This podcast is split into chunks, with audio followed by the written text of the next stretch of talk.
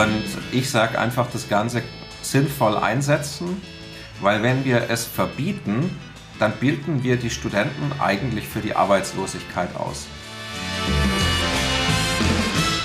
Eher der, der die Werkzeuge nicht nutzt, wird arbeitslos und der Konkurrent, und sei der Konkurrent auch nur der freundliche Tischnachbar, wenn der diese Werkzeuge nutzt und ist dadurch fünf oder zehnmal oder hundertmal produktiver, dann habe ich halt ein Problem. Ähm, und deshalb ist es mehr diese Symbiose aus Mensch und Technik und wer halt die Technik komplett ignoriert, der wird dann eher hinten ähm, wegfallen.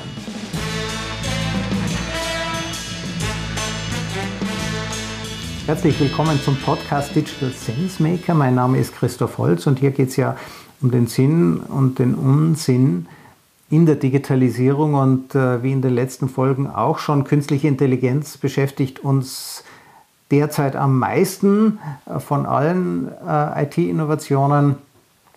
Und äh, wenn ich meinen Sohn beobachtet habe, der ist jetzt 13, wie er schon mit 5, 6 Jahren gut befreundet mit Siri war und mittlerweile verwendet er ChatGPT. Wir haben das unabhängig voneinander entdeckt. Er hat mir dann auch erzählt, in ähm, der Schule haben die Kollegen ihre Referate ähm, hier schon mit ChatGPT schreiben lassen und dann Fremdwörter drin gehabt. Äh, und die Lehrerin hat dann gefragt, was bedeutet das? Und das wussten die Schüler dann nicht. Das ist peinlich. Das versucht mein Sohn zu vermeiden. Er lernt wesentlich mehr, als ich in seinem Alter hätte lernen können. Und natürlich an der Uni Hausarbeiten habe ich gehasst. Ich gebe es zu. Ich habe ja an der TU München studiert. Ja, es wäre natürlich schon sehr praktisch gewesen, wenn mir ChatGPT hier hätte unter die Arme greifen können, aber ist das dann überhaupt noch richtige Lehre, wenn man Texte ja vielleicht nicht mehr selber schreibt? Soll das verboten werden oder gehört es eigentlich zur Pflicht gemacht? Und darüber spreche ich heute äh, mit äh, Professor Patrick Glauner. Er ist ordentlicher Professor für künstliche Intelligenz an der TU in Deckendorf. Er ist vom CDO-Magazin äh, und dem Global AI Hub zu den weltweit führenden akademischen äh, Datenexperten gezählt worden und parallel zur Akademie äh, hat er auch ein Unternehmen, wo er äh, in ein KI-Beratungsunternehmen. Patrick, herzlich willkommen in meinem Podcast. Hallo. Ja, äh, Patrick, ähm, wie hat sich denn die Lehre verändert äh, seit im letzten Jahr oder vorletzten Jahr? Seit, weiß ich nicht, 14 Monaten gibt es jetzt ChatGPT, ein gefundenes Fressen für faule Studenten oder wie siehst du das? Also ChatGPT ist ja erstmal nichts Neues. Es gab ja viele Vorgängermodelle und Systeme dieser Art baut man seit mindestens der 80er. Mit ChatGPT funktioniert es einfach besser als zuvor und jeder kann es viel leichter nutzen. Und jetzt kann man sich natürlich fragen, wie man damit umgeht. Ich persönlich sage, ich mache ja seit vielen Jahren KI-Lehre, also wie funktioniert Lehre. Und wenn ich jetzt aber sage, diese Werkzeuge dürfte man dann aber gar nicht nutzen in der, in der Hochschule, dann würde ich mich ja unglaubwürdig machen, weil ich kann nicht Dinge unterrichten und dann parallel die auch noch verbieten bei uns. Es ist also eine gewisse Möglichkeit. Verbieten funktioniert eh weil die Werkzeuge sind da, das wird so oder so genutzt. Und deshalb habe ich mir überlegt, wie man das Ganze vielleicht sinnvoll ein, einsetzen kann und der Einsatz des Ganzen begleitet werden kann. Ich verstehe. Ähm, das heißt, äh, die Studenten dürfen dann ihre Hausarbeiten nach wie vor zu Hause äh, ähm, durchführen, kriegen heute halt dann Vorschläge von ChatGPT, ähm, wie, wie stellst du denn fest, was noch die eigene Leistung des Studenten ist und was er sich von einer künstlichen Intelligenz hat ähm, einflößen, einflüstern lassen? Also diese klassischen Hausarbeiten, dass man da Texte schreibt, die gibt es ja in einem Informatikstudium eh wenig. Wenn man natürlich Übungsblätter hat und so weiter, dann werden die in Tutorien besprochen. Das ist sehr mathelastig. Was es gibt, sind natürlich Programmierprojekte. Da kann man natürlich auch KI nutzen, um einen Teil des Quellcodes zu generieren. Wirklich geprüft wird ja das Ganze, indem Projekte dann vorgestellt werden oder dass man Lösungen von Übungsblättern zusammen bespricht. Also der mündliche Teil ist ganz wichtig und da kann man natürlich bei manchen Details vielleicht auch etwas mehr reinbohren als früher, um zu schauen, ob die Studierenden das verstanden haben. Aber man lernt dadurch auch unglaublich viel. Du hattest jetzt erwähnt, dass dein Sohn äh, das einsetzt in der Schule und dass dann schnell Fremdwörter mit reinfallen und die Schüler nicht wissen, was die bedeuten. Man kann das ja auch wieder als Chance sehen. Man lernt vielleicht neue Fremdwörter, man lernt bessere Texte zu schreiben. Aber man muss natürlich schon verstehen, was man am Ende einreicht, dass man es auch erklären kann. Also das klassische Abschreiben, ich gebe es zu, habe ich bei meinen Hausaufgaben früher in der Schule auch gerne gemacht und dann wird halt einfach überprüft, ob das Ganze stimmt und äh, erst beim Test kommt dann wirklich raus, ob ich das verstanden habe oder nicht. Daher war die Nacht vor dem Test immer relativ stressig für mich. Dann musste ich das doch noch äh, lernen. Wie funktionieren jetzt äh, Prüfungen, wenn es ChatGPT gibt? So reine Hausarbeiten, das ist natürlich tot, das muss man ganz klar sagen. Es muss natürlich irgendein mündlicher Teil, ein Präsentationsteil, ein Teil für Nachfragen mit dabei sein. Aber das hatten wir eigentlich schon immer irgendwie. Ähm, von daher reine textliche Abgaben, das ist vorbei. Abschlussarbeiten ändern sich natürlich auch sehr stark dadurch. Da kann man sich ja auch überlegen, welchen Einfluss hat jetzt ChatGPT oder die generative KI im Allgemeinen auf Abschlussarbeiten? Dazu hatte ich ja auch einen Artikel in der FAZ geschrieben, auf den wir sicher auch noch zu sprechen kommen. Und ich sage einfach, das Ganze sinnvoll einsetzen, weil wenn wir es verbieten, dann bilden wir die Studenten eigentlich für die Arbeitslosigkeit aus. Weil so wie heute Rechtschreibkorrekturen verwendet werden, werden halt zukünftig oder jetzt schon natürlich auch die Werkzeuge der generativen KI in vielen Berufen verwendet. Und das Beste ist, dass wir die jungen Leute natürlich auch schulen, wie man es sinnvoll einsetzt. Weil wenn wir es nicht tun, dann bilden wir die für die Arbeitslosigkeit aus. Jetzt diese generativen Systeme, das, da steckt ja sehr, sehr viel Statistik. Äh, Statistik ist ja die Herrschaft äh, des Durchschnitts. Ähm, wird es denn dazu führen, ähm, dass man sich eher mit den durchschnittlichen Dingen beschäftigt, dass die Texte, die man auch verfasst, eher durchschnittlich werden? Also ich nutze ja diese Werkzeuge auch und äh, zum Schreiben von Texten und so weiter. Und es hat mich nochmal auf eine neue Ebene gehoben. Und ich glaube nicht, dass ich davor weit unter dem Schnitt war, sondern eher weit drüber. Aber es sind halt Handlungsmöglichkeiten, die man bekommt. Und nicht jeder Vorschlag der Systeme ist dann gut, aber die kann man ja auch wieder bewerten mit Daumen hoch, Daumen runter. Und die Werkzeuge lernen auch mit, indem sie genutzt werden. Und ich glaube, für den allergrößten Teil der Bevölkerung ist es erstmal eine ganz große Chance, sich mit diesen Werkzeugen zu beschäftigen. Und man wird einfach noch besser. Auch wenn jemand Fremdsprachen lernt, bekommt man natürlich eine extreme individuelle Unterstützung. Alles Dinge, die es früher nicht in dieser Form gab oder die halt sehr teuer waren, wenn man sich menschliche Unterstützung hinzugekauft hat. Und deshalb glaube ich, ist es auch eine Riesenchance, dass andere, dass natürlich viel mehr Schichten dann Zugriff auf dieses Wissen haben und diese Unterstützung, dass man eben halt nicht x Euro für einen Mensch zahlen muss, der einem da hilft, sondern die KI das vielleicht nahezu zum Nulltarif für einen tut. Also quasi die Demokratisierung der Textqualität. Es ist nämlich nicht mehr teuer, einen Lektor, den sich nicht jeder leisten kann, oder bei mir ist es die Frau, äh, die dann ihre Zeit opfert und meine Texte durchliest, sondern die brauche ich zwar immer noch, aber ähm, jetzt sind die Texte auf ganz einem anderen Niveau und das ist ja das Überraschende an diesen Sprachmodellen, dass sie äh, insbesondere in der, in der Ausdrucksform, auch in der Ausdrucksvielfalt, ja, also die Struktur der Texte verbessert sich definitiv, die Reichhaltigkeit dieser Texte. Stimmen müssen die natürlich deshalb noch lange nicht. Wie geht man denn aus deiner Sicht um, wenn man jetzt einen individuellen Tutor hat? Ja, du hast ja das vorhin auch erwähnt, es ist ganz individuell. Äh, ChatGPT und seine Kollegen werden irgendwann einmal ganz genau wissen, was uns schon bekannt ist. Die werden vielleicht sogar mitlesen, während wir ChatGPT äh, den Text, während der generiert wird, ist vielleicht die Selfie-Kamera eingeschalten, die liest uns mit, die erfährt bereits, wo wir hängen bleiben, an welchen Begriffen, wo wir schneller drüber gehen. Das heißt, der nächste Text wird noch stärker an unser Vorwissen angepasst.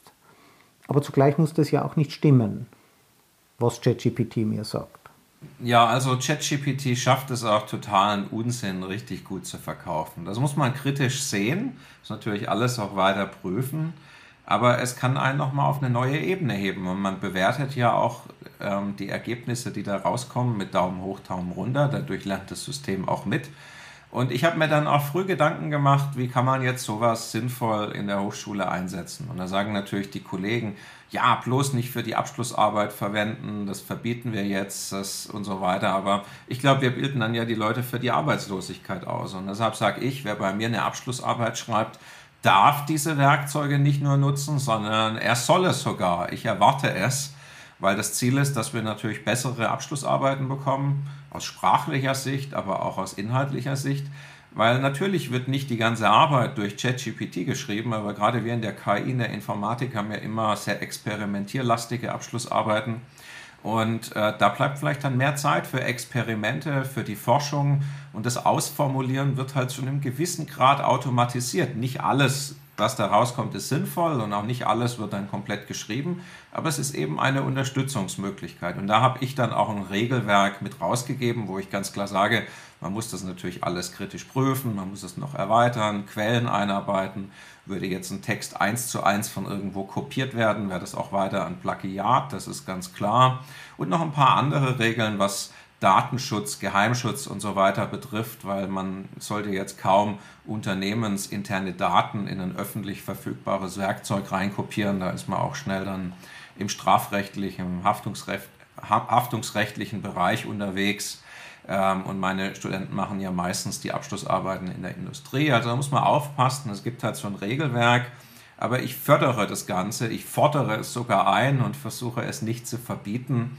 Und ich glaube, das ist der richtige Ansatz. Wir wissen ja schon lange, auch beim Schach zum Beispiel, Mensch und Maschine kann von einer Maschine nicht geschlagen werden und von einem Menschen. Also es entsteht dort eine super Teamarbeit. Ähm, ich starte jetzt meine eigene Vorlesung über digitale Ethik im März. Und äh, auch dort wird es dann Texte geben, Präsentationen. Ich habe mir schon mal überlegt, könnte mir das helfen, diese Abschlussarbeiten zu beurteilen? Setzt du das schon ein? Also lässt auch du dich unterstützen bei der Beurteilung deiner Studenten? Man kann natürlich die Ergebnisse auch in ChatGPT stecken und das bewerten lassen. Das ist auch eine Hilfe, die ich mal nutze. Jetzt nicht mit ChatGPT, weil das sind ja teilweise auch vertrauliche Informationen, aber man kann ja auch die Werkzeuge selber in anderer Form betreiben.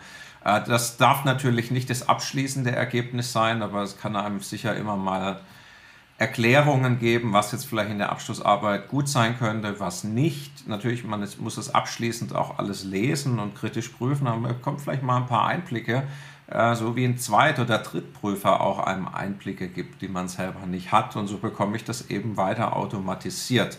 Deshalb eigentlich auch aus dem Gesichtspunkt eine große Chance für mich als Prüfer, aber entbindet mich natürlich nicht komplett von der Arbeit, weil auch in Deutschland ist natürlich der Berufszugang ähm, etwas sehr Kritisches. Das Grundgesetz garantiert die, die Berufsfreiheit und wenn natürlich dann Noten oder auch die Frage, ob jemand durchfällt, das tangiert ja alles Grundrechte in Deutschland und da muss man natürlich als bayerischer Beamter auch weiterhin äh, ganz treu sein und das auch kritisch lesen, weil man ja am Ende auch mit der Notengebung irgendwo Grundrechte tangiert. Aber es ist eine Unterstützung.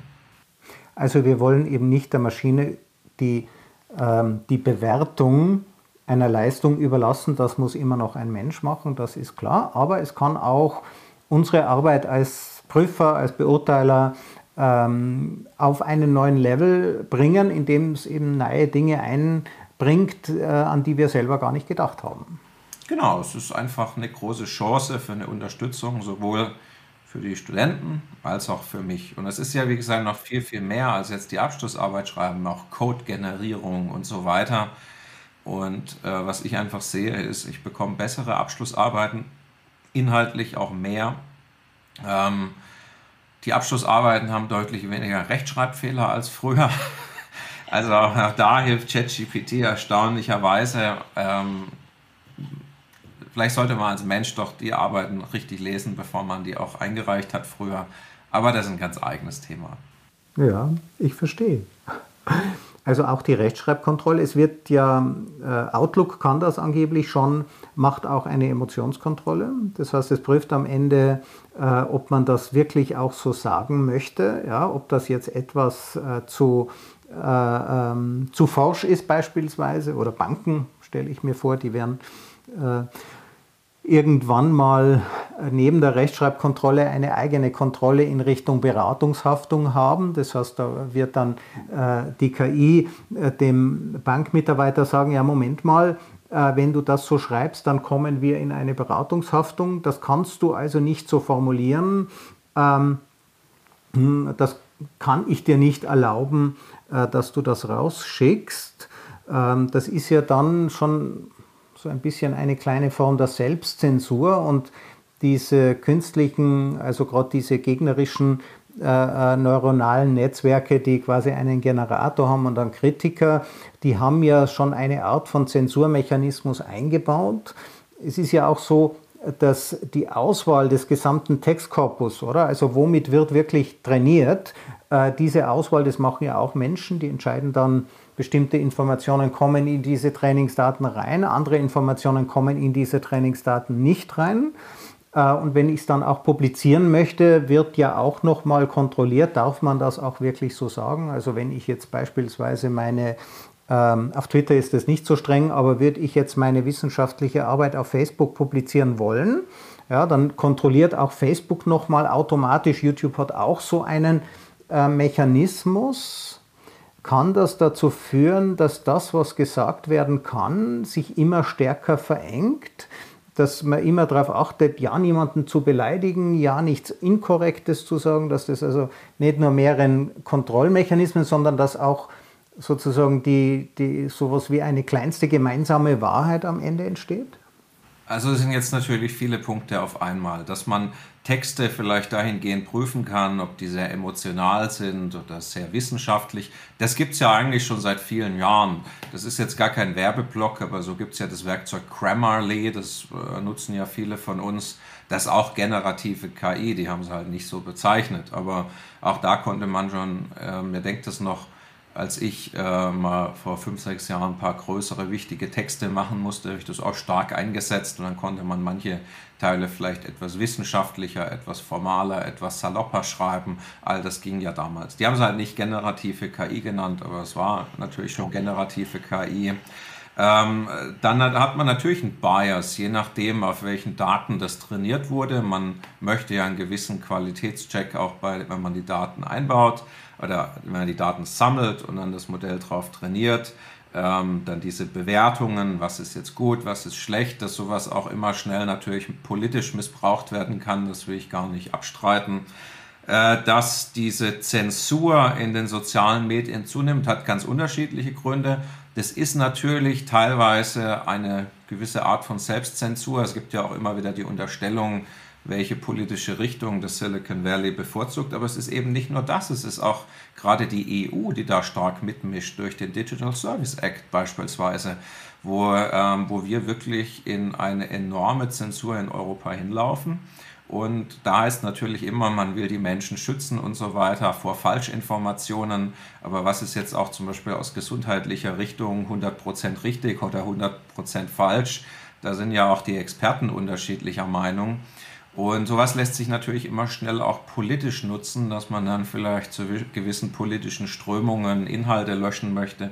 Also ich glaube, jenseits dieser Selbstzensur und dieser vermeintlichen politischen Richtung des Silicon Valley ist ja eigentlich die Europäische Union äh, das größte Problem von allen.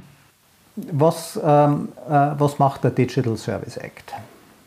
Ja, der legt ja den Plattformen ganz große Anforderungen auf. Ich kann jetzt auch nicht im Detail für den Digital Service Act sprechen, aber es wird halt gesagt, dass diese Plattformen ab einer gewissen Größe eine gewisse Marktmacht haben da will man dann gewisse Beschränkungen auferlegen. Also sie müssten halt auch nach vermeintlich kritischen Inhalten suchen, die nicht notwendigerweise rechtswidrig sind. Und sowas ist halt politisch, es wird immer irgendwann von jemand missbraucht. Also Politik äh, gestaltet natürlich auch die Gesellschaft nach ihrem Ebenbild.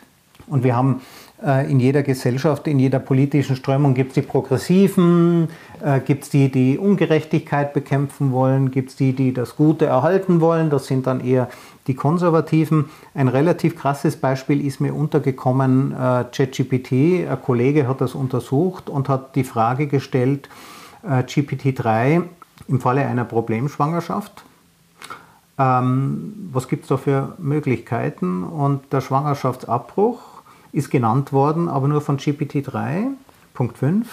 GPT-4 hat den Schwangerschaftsabbruch nicht mehr erwähnt. Offensichtlich wollte es sich OpenAI mit den Republikanern nicht verscherzen. Ja, wenn man so zurückgeht, es gab ja nicht nur ChatGPT 3.5, es gab GPT-3 auch, das ist vor so fast vier Jahren rausgekommen. Das hat auch dann einen unterstützt äh, oder jemanden bestärkt, Selbstmord zu begehen. Da gab es ja solche Chat-Beispiele. Da muss man halt immer eine gewisse Abwägung finden, weil wenn so ein Werkzeug einen vielleicht freitagsabends drin bestärkt, Selbstmord zu begehen, ist das ein großes Problem.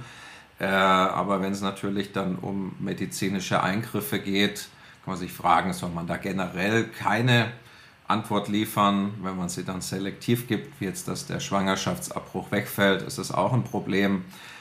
Ähm, aber das, diese Fragen wird man immer haben bei einfach solchen sehr breit einsetzbaren Modellen. Und wichtig ist natürlich, dass man weiter seinen Kopf einschaltet und das auch alles kritisch prüft. Also vielleicht zuerst die künstliche, dann die menschliche Intelligenz. Und es gibt ja auch andere Anbieter, die da keine Filter einbauen. Es gibt jede Menge Open-Source-Modelle. Es gibt ja auch in Deutschland den OpenAI-Konkurrent Aleph Alpha. Äh, die sehen sich aber nicht als äh, Business-to-Customer, sondern Business-to-Business-Anbieter. Die machen von Werk an gar keine Filtereien und sagen, die, die dann das einsetzen für ihre Downstream-Anwendungen, die sollen Filter einbauen. Und da steht dann Aleph Alpha ja mal immer wieder in der Kritik, weil es irgendwie vielleicht auch mal politisch unangenehme Nachrichten generiert. Aber da kann man auch sagen, da ist halt die KI vielleicht einfach ein Spiegel von uns, weil die Daten kamen ja irgendwo her, die haben mal Menschen verfasst, diese Texte haben Menschen geschrieben. Und vielleicht hält uns die KI im ungefilterten Zustand auch einfach einen Spiegel vor. Genau, das tut sie wohl wirklich und unsere Meinungen sind eben verschieden. Das nennt man dann pluralistische Gesellschaft. Und es wäre schade, wenn das äh, durch künstliche Intelligenz dies geht es ja selber nicht verloren, sie spiegelt uns das zurück, aber äh, wenn man das wegreguliert, es gibt ja diesen Spruch, dass man sagt, äh, äh in, ähm, in den USA werden die Dinge erfunden, in China werden sie gebaut und bei uns werden sie dann, werden sie dann reguliert. Ja. ähm, du hast ähm, ähm auch erwähnt, äh, dass es ja Geheimnisse gibt in den Abschlussarbeiten deiner Studenten, Firmengeheimnisse, wenn die dort arbeiten. Die Studenten erfinden aber auch tolle Dinge, die es vielleicht vorher noch nicht gab, ja, mit denen man dann eine Firma gründen kann, Wissensvorsprung, der entsteht. Und wenn das jetzt ähm, verwendet wird, wenn man solche Rohinformationen, eine neue Theorie zum Beispiel bei ChatGPT oder einem anderen offenen System hochlädt, dann findet das ja Eingang in die Trainingsdaten. Man kann das gratis verwenden und da ist es nur gerecht, dass ich auf diese Weise auch diese Systeme denen helfe, besser zu werden, damit eben beide Seiten was davon haben. Jetzt ähm, bedeutet das ja, oder es könnte dazu führen, dass jemand anderer sagt ChatGPT, löse mir folgendes Problem und gerade der Student hat aber vor zwei Monaten dieses Problem gelöst. Das ist sein Urheberrecht, das ist seine Erfindung, die wäre jetzt plötzlich allen anderen verfügbar. Ähm, jetzt könnte man sagen, gut, das ist mein Urheberrecht, ich halte bestimmte Erfindungen, äh, bestimmte Informationen fern. Ich will gar nicht, dass die in die Trainingsdaten eingehen. Dann bin ich ja doch auf der anderen Seite nicht mehr Teil dieser öffentlichen Diskussion. Also alles, was nicht Eingang findet, alle Erkenntnisse, die nicht Eingang finden, ja, die kommen ja dann irgendwann nicht mehr vor.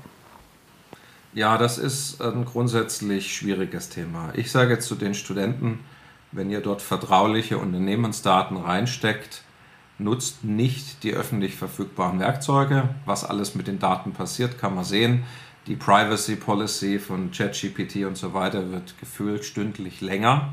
Ähm, es gibt ja jede Menge Open Source Werkzeuge, die ich auch selbst betreiben kann auf einem eigenen Server, auf dem Laptop. Und dann bin ich da erstmal raus. Sind vielleicht nicht so ultimativ stark, aber sie funktionieren immer noch sehr gut. Ähm, dann ist natürlich auch die Frage, was wird dann aus den Abschlussarbeiten? Man kann ja einen Sperrvermerk mit reinsetzen, dass die dann nicht öffentlich einsehbar ist in der Hochschule. Das ist was wo, was uns aber nicht so gefällt, weil wir stehen ja für offenes Wissen. Ähm, es betrifft aber auch zunehmend mich erstaunlicherweise als Professor. Äh, die Unternehmen, mit denen meine Studenten die Abschlussarbeiten machen, die wollen immer öfter, dass ich einen äh, Geheimhaltungsvertrag unterschreibe, einen NDA, dass ich die Sachen nicht weitergeben würde. Das lehne ich pauschal auch ab als Professor weil ich bin ja bayerischer Beamter und falle damit unter das Beamtenstatusgesetz und bin eh verpflichtet, dass alles, was geheim ist, erstmal geheim bleibt, beziehungsweise ich das nur da teile, wo ich es muss, vielleicht wie mit Kollegen in einer Prüfungskommission und so weiter, aber natürlich das auch nicht privatwirtschaftlich oder in anderem Zwecke nutze.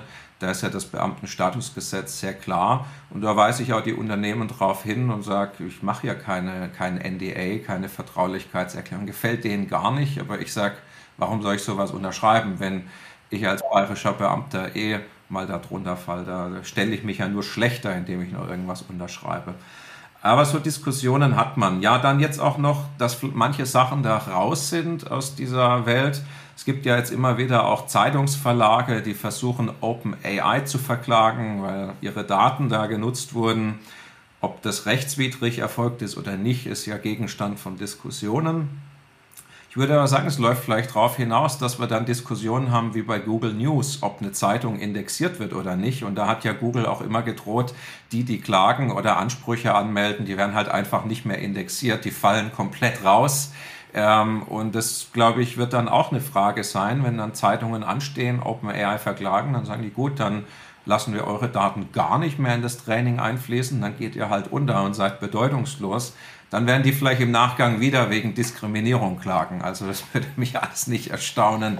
Da werden wir sicher noch ein paar spannende Entwicklungen in den nächsten ein, zwei Jahren sehen.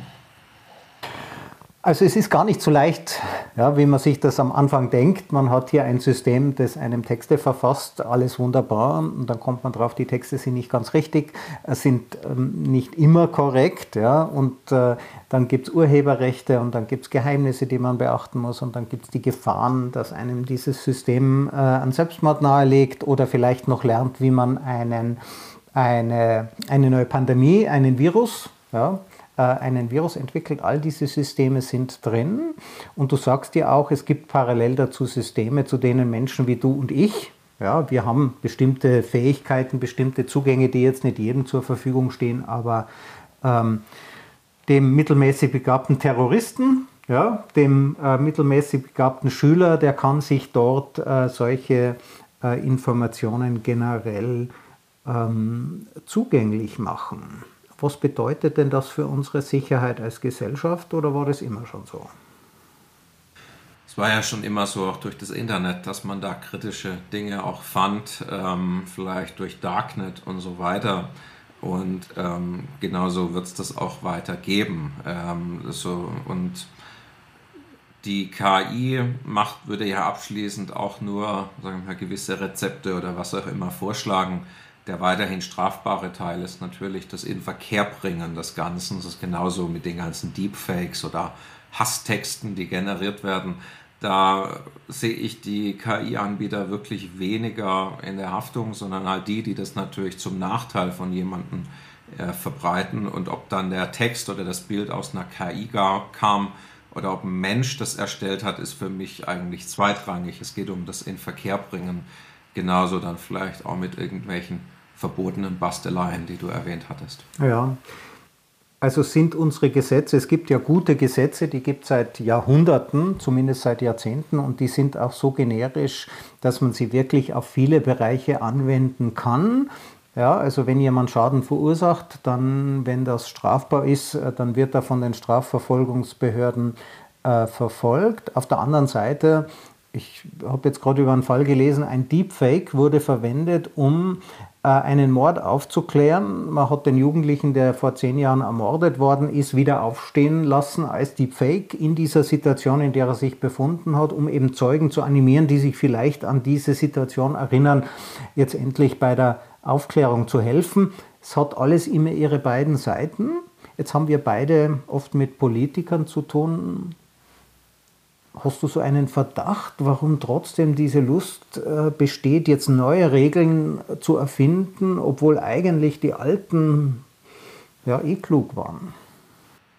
Ja, die alten Regeln decken ja sehr viel ab. Es gibt ja rund um die KI eben gerade nicht diese große Regelungslücke oder diesen rechtsfreien Raum, weil KI ist ja einfach Teil von Systemen oder Prozessen, die reguliert sind.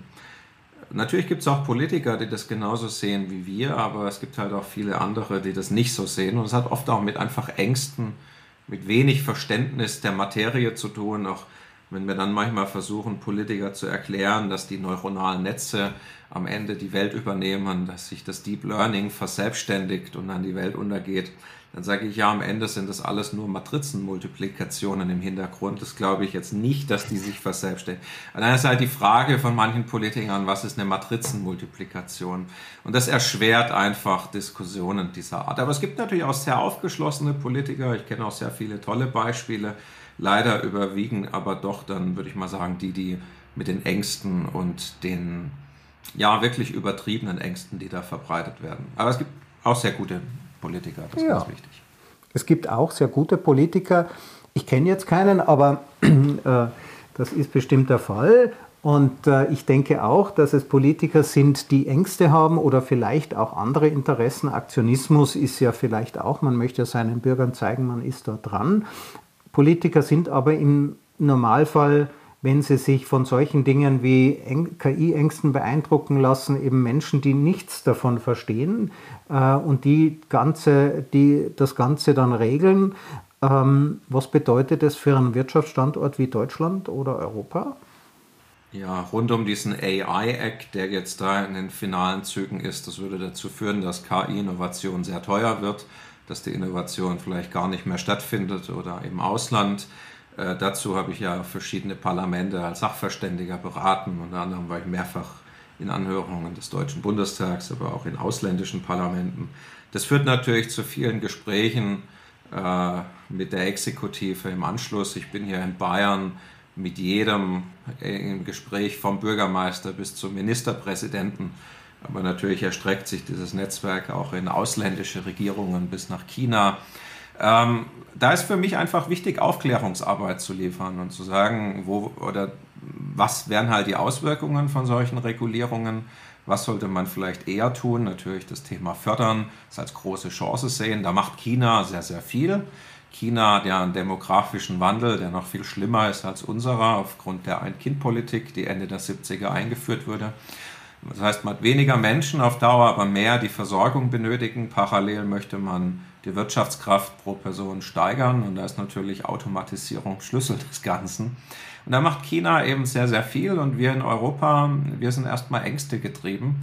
Und ich glaube, viele Politiker sehen die Chancen nicht. Aber hier in Bayern ist es natürlich anders, da sind vom Bürgermeister bis zum Ministerpräsidenten, glaube ich, äh, die, die Politiker erstmal auf Linie. Und ganz klar auch der Ansicht, dass äh, die Wirtschaftsleistung ähm, Priorität hat, weil das garantiert uns ja den Wohlstand, den wir haben und das alles, was wir damit tun. Genau, damit der auch bleibt. Innovation ist der Wohlstandsgarant, insbesondere in Bayern ist er immer vorneweg. Äh, du bist mit 30 ordentlicher Professor für künstliche Intelligenz geworden. Ist das nicht viel zu jung? Ja, ich glaube, es gibt nicht zu jung und zu alt, sondern es geht darum, was hat man eben zu dem Zeitpunkt erreicht, wenn jetzt jemand vielleicht acht Jahre älter ist, aber davon 15 Jahre nur rumgesessen ist. Ich weiß nicht, ob das da jemanden dann eher qualifiziert für das Amt. Ich habe einfach immer hart gearbeitet. Mein Ziel war, dass ich das bis 35 erreiche. Es hat dann mit 30 geklappt. Also es ist alles wunderbar gelaufen. Aber ich konnte halt dann auch, als ich beim Vorsingen war in den Bewerbungsverfahren, ein sehr gutes Portfolio mitbringen und war da auch als Pionier für KI im Maschinenbau davor unterwegs und das hatten halt andere Bewerber nicht, dieses Portfolio. Und so konnte ich dann schon was beisteuern. Jetzt habe ich seit knapp vier Jahren die Professur und habe da, glaube ich, auch ähm, sehr, sehr viel geliefert, ähm, was vielleicht andere in vielen Jahrzehnten als Professor nicht bewegt hätten. Was ist der Schwerpunkt deiner Forschung? Also Schwerpunkt der Professur ist, ich sage immer KI für alles. Ähm, ein, zur Forschung kommen wir gleich. Die Lehre ist natürlich der erste Block. In der Lehre unterrichte ich Computer Vision, Big Data, solche Vorlesungen auch in Bezug KI und Quantencomputing, aber auch KI und Management, weil ich einfach sage, Man muss am Ende nicht nur Prototypen bauen, sondern Produkte, die einen Mehrwert schaffen. Äh, dann ist noch jeder von uns im Grundlagenbereich aktiv. Da unterrichte ich Algorithmen und Datenstrukturen, eine sehr essentielle Grundlagenvorlesung im Informatikstudium. Äh, das ist mal der Lehrteil in der Forschung. Ich mache gerne Bücher, Publikationen. Da war jetzt viel auch zu Sprachmodellen zuletzt mit dabei. Äh, zum AI Act habe ich einiges publiziert. Und dann ist mir der Transfer sehr wichtig, wo ich Unternehmen auch unterstütze, KI sinnvoll einzusetzen. Den Transfer mache ich vor allem über die eigene Firma. Und dann der letzte Punkt ist halt noch das ganze Thema Politikberatung. Äh, das ist mehr so pro bono und einfach dient dann dem Renommee und dass man halt auch mitgestalten kann gesellschaftlich. Weil ich habe über die Jahre natürlich gesehen, man kann tolle Ideen haben und die auch mit Firmen umsetzen, aber es steigt und fällt am Ende alles mit den politischen und rechtlichen Rahmenbedingungen. Und deshalb bin ich dann auch vor ja, drei, vier Jahren mit in das Thema Politik, Politikberatung mit einem kleineren Anteil meiner Zeit gewechselt. Ja, ich denke, das ist auch sehr wichtig, dass das eben äh, von Menschen wie dir getan wird, die also wirklich dieses äh, konkrete Fachwissen dazu haben. Ähm, Politikberatung oder über das Thema Politik haben wir ja auch im Rahmen vom AI Act gesprochen. Du hast die Lehre erwähnt ähm, und dazwischen jetzt die Forschungsthemen. Kannst du uns ein paar so der Dinge, die dich, wo, wo, wo stecken da deine Leidenschaften? Was machst du gerade? Ja, ich habe zuletzt mich auch viel natürlich mit diesen Sprachmodellen aus technischer Sicht beschäftigt, dazu auch was publiziert. Äh, wie gesagt, viele Publikationen auch rund um den AI Act, äh, was da die Auswirkungen sind. Ähm, Forschung ist halt einer von mehreren Teilen. Ich bin einfach schon mal durch das Lehrdeputat mit der Lehre ziemlich ausgelastet. Jetzt nicht belastet, das macht ja Spaß. Und dann, ähm, was ich weniger mache, sind Trittmittelprojekte an der Hochschule, weil damit füttert man eigentlich nur die Bürokratie und kommt wenig voran. Äh, leider, die Bürokratie wird ja immer mehr und deshalb, was dann vor allem mit externen zu tun hat, mit Partnern und so weiter, das mache ich dann äh, präferiert über die eigene Firma durch Consulting, weil da bin ich die Bürokratie los und ähm, ich habe ja auch eine Frau und zwei Kinder und wir müssen ja alle auch irgendwie haben unsere Ausgaben und das ist ja so eigentlich bei einer Professur fest eingeplant, dass man noch Nebentätigkeiten hat. Ja, man möchte ja auch wirklich am aktuellen Stand äh, bleiben. Jetzt äh, die künstliche Intelligenz hat ja wirklich überraschende Fortschritte uns geliefert. Ich denke, das ist uns allen so gegangen. Ähm, jetzt stellt sich ja auch die Frage, wie wird das am Ende unsere Gesellschaft verändern? Ja, die Politik stellt die Rahmenbedingungen, aber sie kann ja im Grunde genommen nur auf das agieren, was hier passiert. Es gibt die Hypothese, ähm, dass künstliche Intelligenzsysteme, also Matrizenrechnungen, statistische Dinge, aber trotzdem, dass sie bald in der Lage sein werden, alles, was es an kommerziellen Tätigkeiten gibt, also Tätigkeiten, für die wir heute Menschen bezahlen, dass sie diese Tätigkeiten erfüllen, dass alle oder fast alle dieser Tätigkeiten in Zukunft auch von künstlich intelligenten Robotersystemen äh, erledigt werden können. Siehst du eine digitale Arbeitslosigkeit auf uns zukommen oder wird unsere Gesellschaft einfach ihre Werte verändern? Also wir sehen ja seit dem Beginn der industriellen Revolution, dass Berufe verschwinden, dass sich Berufe verändern, dass neue entstehen. Was wir sehen in den letzten 250 Jahren ist, dass der Wohlstand massiv angestiegen ist. Die Lebenserwartung ist massiv angestiegen.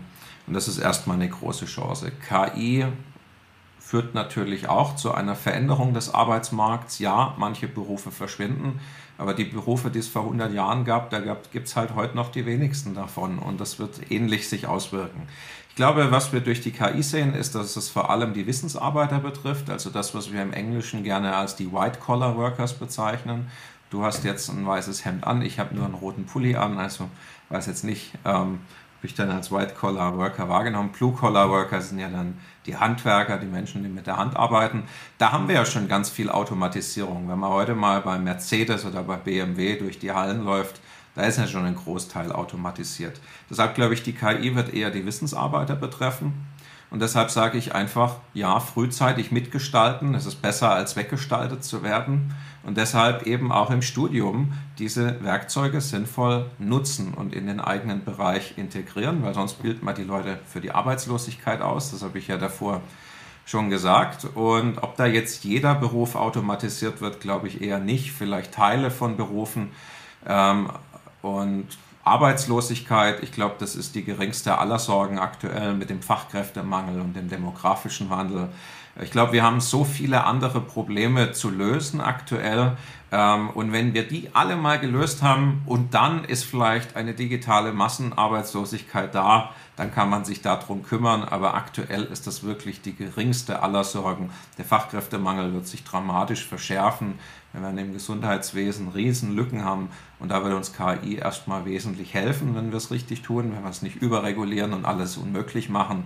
Und die, die Massenarbeitslosigkeit, das sehe ich nicht. Natürlich Einzelne, die wird es treffen. Die SAP hat ja jetzt auch angekündigt, sie wollen Stellen abbauen.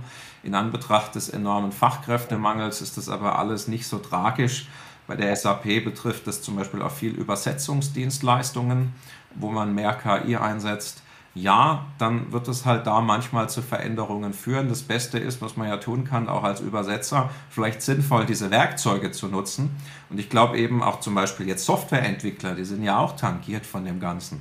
Natürlich kann ChatGPT viel Code generieren oder andere Werkzeuge dieser Art, aber dadurch wird halt e-, eben nicht jeder Softwareentwickler arbeitslos. Eher der, der die Werkzeuge nicht nutzt, wird arbeitslos und der Konkurrent, und sei der Konkurrent auch nur der freundliche Tischnachbar, wenn der diese Werkzeuge nutzt und ist dadurch fünf oder zehnmal oder hundertmal produktiver, dann habe ich halt ein Problem. Ähm, und deshalb ist es mehr diese Symbiose aus Mensch und Technik. Und wer halt die Technik komplett ignoriert, der wird dann eher hinten ähm, wegfallen. Patrick, vielen herzlichen Dank.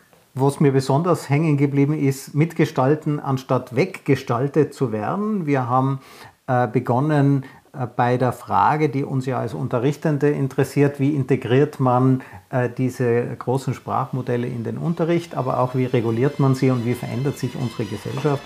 Ähm, Patrick, vielen herzlichen Dank für diesen Streifzug. Sehr gerne.